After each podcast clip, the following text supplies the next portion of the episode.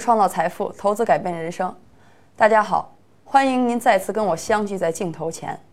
那么，我是上证综研分析师曹依依。首先就来看一下今天这个全天的走势。今天下午我来点评的时候，我先分三点说。今天中午我给出的操作策略是让大家不要杀跌。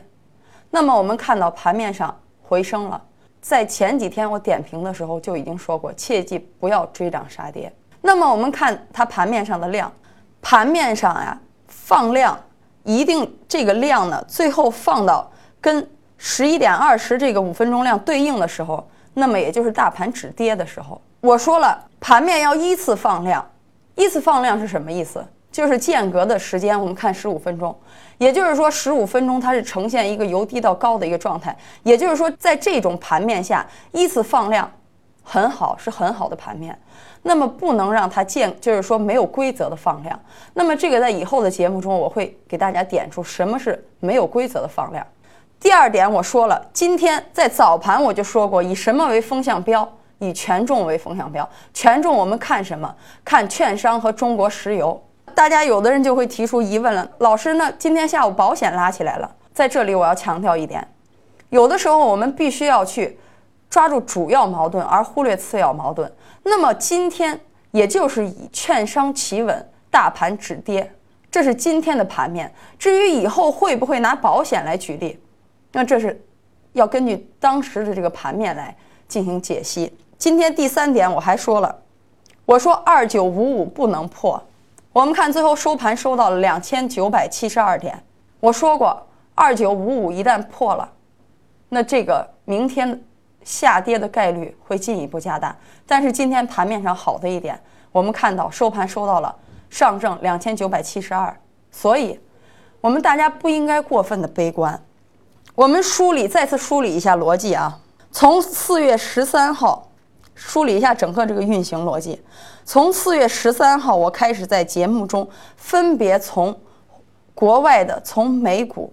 从国内的宏观经济形势，从大宗商品、黑色系等等一系列商品，我告诉大家风险要来了。还有，我当时还用国债期货等等一系列的案例，向你在印证一个观点，就是我看空这个市场的观点。那么我在节目中也屡次提到，我说如果这样走，那大盘下跌回调的幅度将会进一步加大。那有的投资者就问了，他说：“老师，那你这么看空这个市场？”那你今天为什么不让我们止损？我说了，在别人疯狂的时候，我们要留要留一丝冷静；在别人都恐慌的时候，我们一定要多去想一想这个盘面到底发生了什么变化。那么我们看，不是我不让你止损，是因为止损我们要也要去选择一个时机。也就是说，我在节目中一直强调的，计划你的交易，交易你的计划。那么市场中有很多情况，就是说这个风险它到来的时候，为什么今天我要提提到首次下跌呢？因为相对于今天的这个盘面来说，它是首次下跌。那么在那比如说有投资者就该问了，那我们看到盘面上有很多阴线，究竟以我们以哪一天来算首次下跌呢？那这个就要综合整个这个盘面来考虑了，在这个。以后的这个，因为我每一天要做三次点评，如果出现我在这里不给你们过多的讲，因为我讲这么多，可能最后可能您就可能忽略这一点，在交易的时候，因为情绪啊，因为什么原因，可能就忽略了哦，当时老师讲过这一点。那么以后碰到具体情况的时候，我还会具体分析。那好了，那有投资者说，很多很细心的投资者发现了一个这样问题，他说：“老师，你看。”就像您刚才说的一样，在大盘上涨的时候，您就显得非常的这个风险的这个情绪很浓重。那到今天成这样一个盘面，我们从你的话语中好像似乎听到了您对这个市场还有希望。所以呢，我在此再次强调一下我这个节目的这个核心的这个逻辑呢，我就是要利用这个反身性的思考、反身性的这个思维来灌输给镜头前的您。希望您在观看节目的同时呢，能学到我的这种反身性思考的这个思维。那我也希望在今后的交易中，我能为您的交易带来的收益带来一些指导性的意见，最后最后真正您收益了，那也是我每一天在这儿不厌其烦的跟大家说这么多的，我最终想要看到的结果。所以呢，好了，那么我在这里再点评一句，因为操作策略在这么短的时间内，我我在这里为了。把它进行一个精准的这个定位。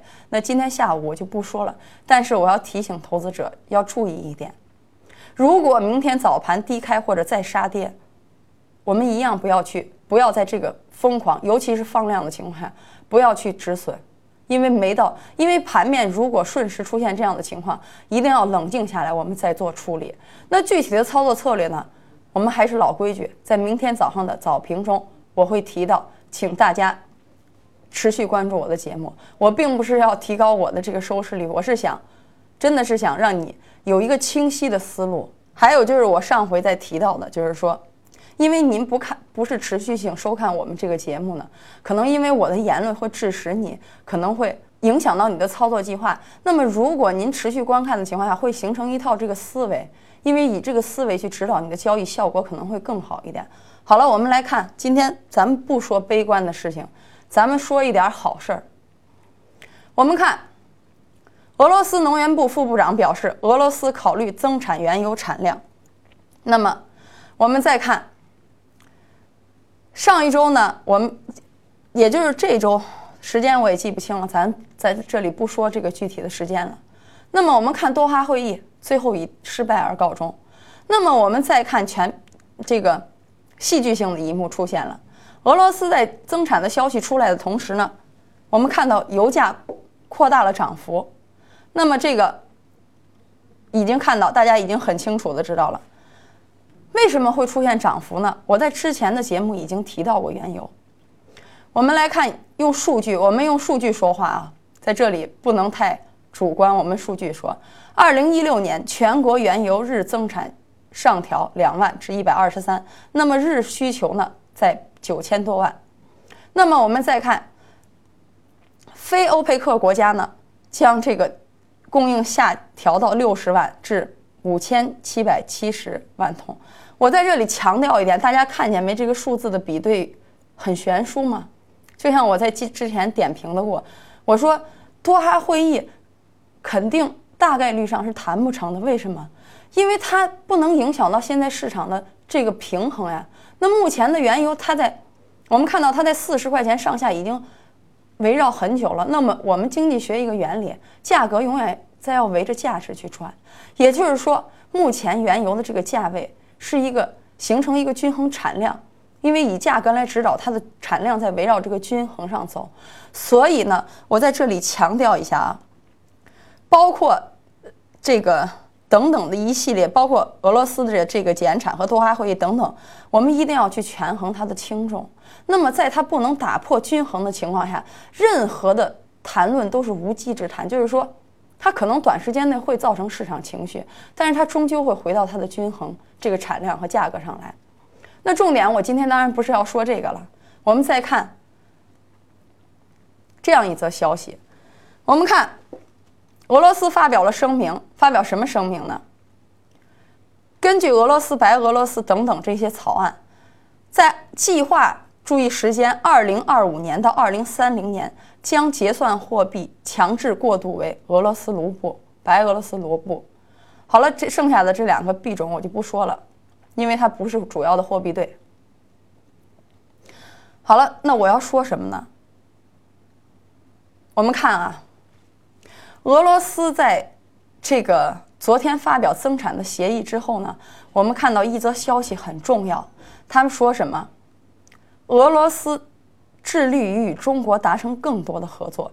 最近一两年最大最大的进展，我们看到能源领域这个里程碑的合作涉及金额是四千亿美元。那么我们再看重点啊，不是说它字儿短就不重不重要了啊。俄媒称。俄罗斯总统普京将于今年六月再次访华。那我们看这个事情有没有意思？七雄争霸的现在慢慢演绎成又向《三国演义》去倾斜了。那整个世界的格局是什么呢？整个世界的格局是因为日益下跌的原油，把俄罗斯也逼急了。那么他在寻求谁的帮助？他在寻求中国的帮助。那这个事件，那个这个事件就有点意思了。那我要通过这句话说明什么呢？我们我要说明，第一，我在之前的节目点评过，我说惠誉发表声明，他称中国的经济不会硬着陆。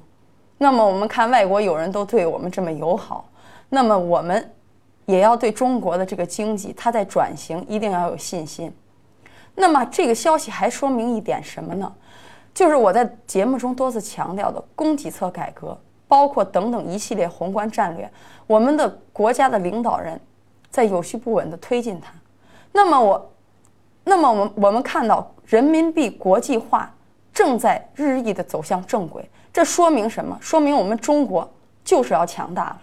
所以呢，我我为什么要在今天的节目中做这样的点评呢？在别人恐慌的时候。我们一定要保有一丝冷静，我们要看到这个市场客观的这个。当然了，我为什么要把这则消息拿出来说呢？因为今天下午我已经帮你们浏览过很多很多财经评论的这些这些观点了，他们主要就是说，哎，在市就是说为了这个下跌去找理由。我再次强调，我的节目，我所有的策略都具有前瞻性，我不会为市场的任何下上涨或者下跌。去寻找一个牵强的理由，告诉你哦，下跌了，它是因为什么？我会在市场情绪日益高涨的时候提示您的风险。那么，我并不是说每一回涨我都要提示风险。那我要从二零一五年开始提示，那我得提示将近一年，那我也很累。所以我在这里一定要说明什么呢？不要，我再次强调，不要被市场上这些无所谓的言论去混淆了你的视听。所以呢？在这里，我所以，我之所以说出这么多，就是在大家都恐慌的时候，我们要看到中国的经济在向好。虽然前几天我说它的经济数据没有你想象的那么好，但是中国在改革，它在往前走。那我们我们在给中国股市一点信心的时候，我们同时应该给 A 股多一点信心。我们再次回到盘面上来看，我说过中期上涨的逻辑没有变，那意味着什么？在之前的节目，我很早就提出过，我说它回踩再上涨也叫中期行情，因为它不，因为它创新低的概率太小了。那这种小概率的事情，我们在以后的具体再分析。那大概率事情，它要回踩以后还要上调，所以请给中国经济一点信心，给 A 股一点信心。好了，市场风云变幻，那么机会和风险就在转眼一瞬间。今天我说了这么多，是希望投资者真的是能能够深深刻意识到这种风险和收益之间的转化。那如果大家有更多的疑问呢？我们去拨打屏幕上方的电话零幺零五八三零九幺八幺。我再次重复一遍零幺零五八三零九幺八幺。好了，给这个市场多一点信心。谢谢观看。证券之星，让投资更简单。